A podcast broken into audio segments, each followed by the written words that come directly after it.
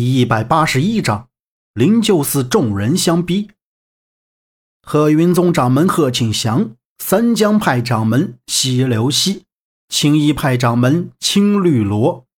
虽说都是商议，但很显然，在场的所有人都站在萧平浪的对立面，恨不得将他杀了。对于这种情况，萧平浪倒是不以为意。马阳凑过来道。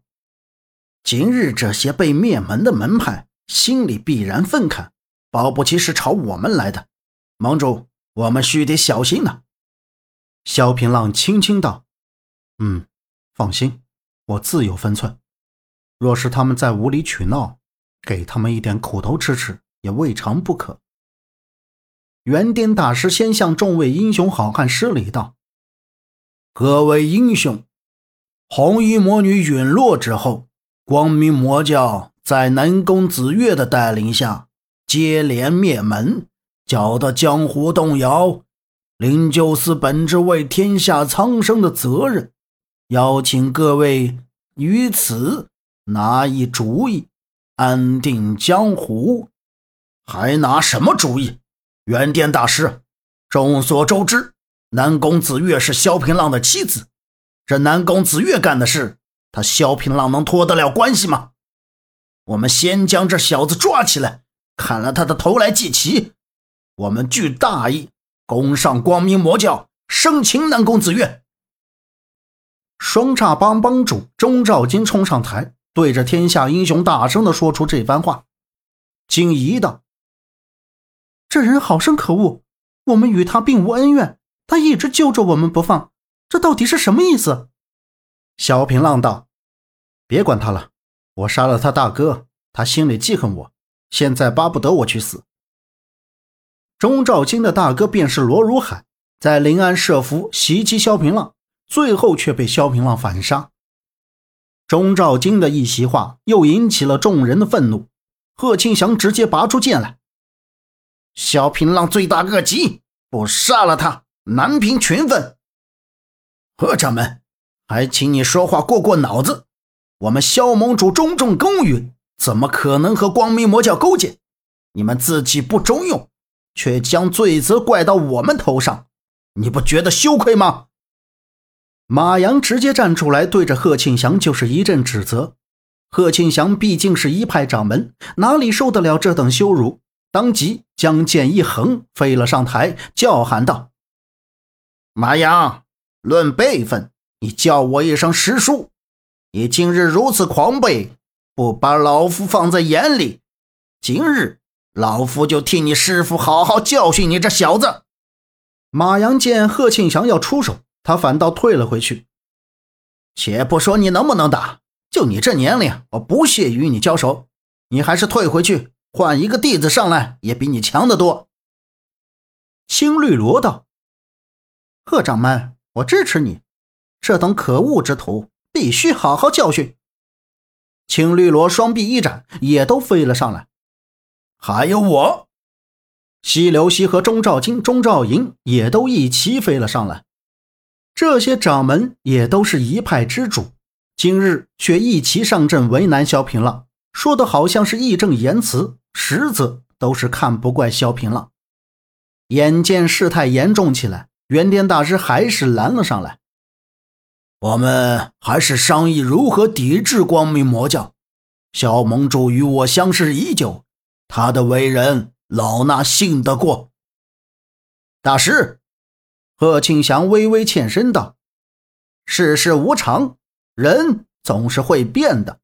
他萧平浪生了异心也未可知，只有防患于未然，才可避免日后飞来横祸。”哼，笑话。马阳听了这话，再也控制不住，气势汹汹地走上台来。这么多的武林英雄，我想想是如何抵抗邪魔，却在这里搞起了窝里斗。我马阳不屑与你们为伍，男子汉大丈夫，当问心无愧。你们，哼！马阳嗤之以鼻：“你这是干什么？对长辈最起码的尊重都没有，重阳子。”就是这般教你成为一个无君无父的人吗？你不配提我的师傅。马阳一生最尊敬他的师傅，绝不允许有人侮辱他。当下便是一掌。贺庆祥怎么会想到马阳真的会对他出手？一时没有防备，中了一掌。贺庆祥倒飞三丈，扎下马步，双手按下，运功压住伤势。萧平浪赶紧上台将马阳拉下去，向贺庆祥赔罪，并且愿意替他疗伤。贺庆祥推开萧平浪：“不用你，老夫纵横江湖多年，区区一掌，何伤大雅？”静怡道：“好一个倔驴！平浪师兄不必救他。”萧平浪道：“各位，我知道你们一直怀疑我，我行得正，坐得直。”问心无愧，如果哪位要杀我，就来吧。平浪奉陪。萧平浪是要和所有人宣战吗？这些英雄听到萧平浪这么说，倒不敢上来。萧平浪的武功之高，他们是知道的。萧平浪见无人应战，言辞恳切道：“各位，浪先走一步，告辞。”萧平浪转身下台，带着合纵联盟的人就要走。往哪里走？天空之中突然响起一阵刺骨的笑声。南宫子月从空降临灵鹫寺，这一切来得很突然。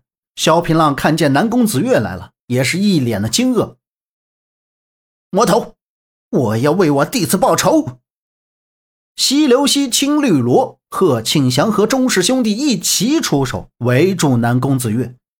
南宫子月眼神一寒，带着五人出手之后，南宫子月直接用光明魔功将这五人吸成了一堆白骨。众人倒吸了一口凉气，纷纷散开，拉开了一个大圈儿。萧平浪也是想不到，南宫子月比他的师傅更狠、更邪恶。南宫子月吸干这些人之后，也是毫无顾忌的大笑起来，哈哈哈哈哈。当初留你们一命，现在就还给我。”萧平浪道。“子月，回头是岸，别再滥杀无辜了。”哦，南宫子月挑了挑自己的红眉，一脸不屑道：“我和你有什么关系？你凭什么管我？你不认得我吗？”萧平浪心一紧，迫切的问。你便是合纵联盟盟主萧平浪吧？杀了你，我便可以一统江湖。南宫子月得意笑着：“你难道忘了我们曾经拜过堂、成过亲吗？”萧平浪不敢相信南宫子月会忘了他，一派胡言！本座何曾与你成亲？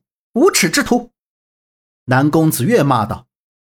萧平浪苦笑一声，他已经忘了他。今天我要杀光你们，谁能打赢我，我便可以留他一命。”南宫子月恶狠狠地说道。“萧盟主，这里你的武功最高，快出手啊！”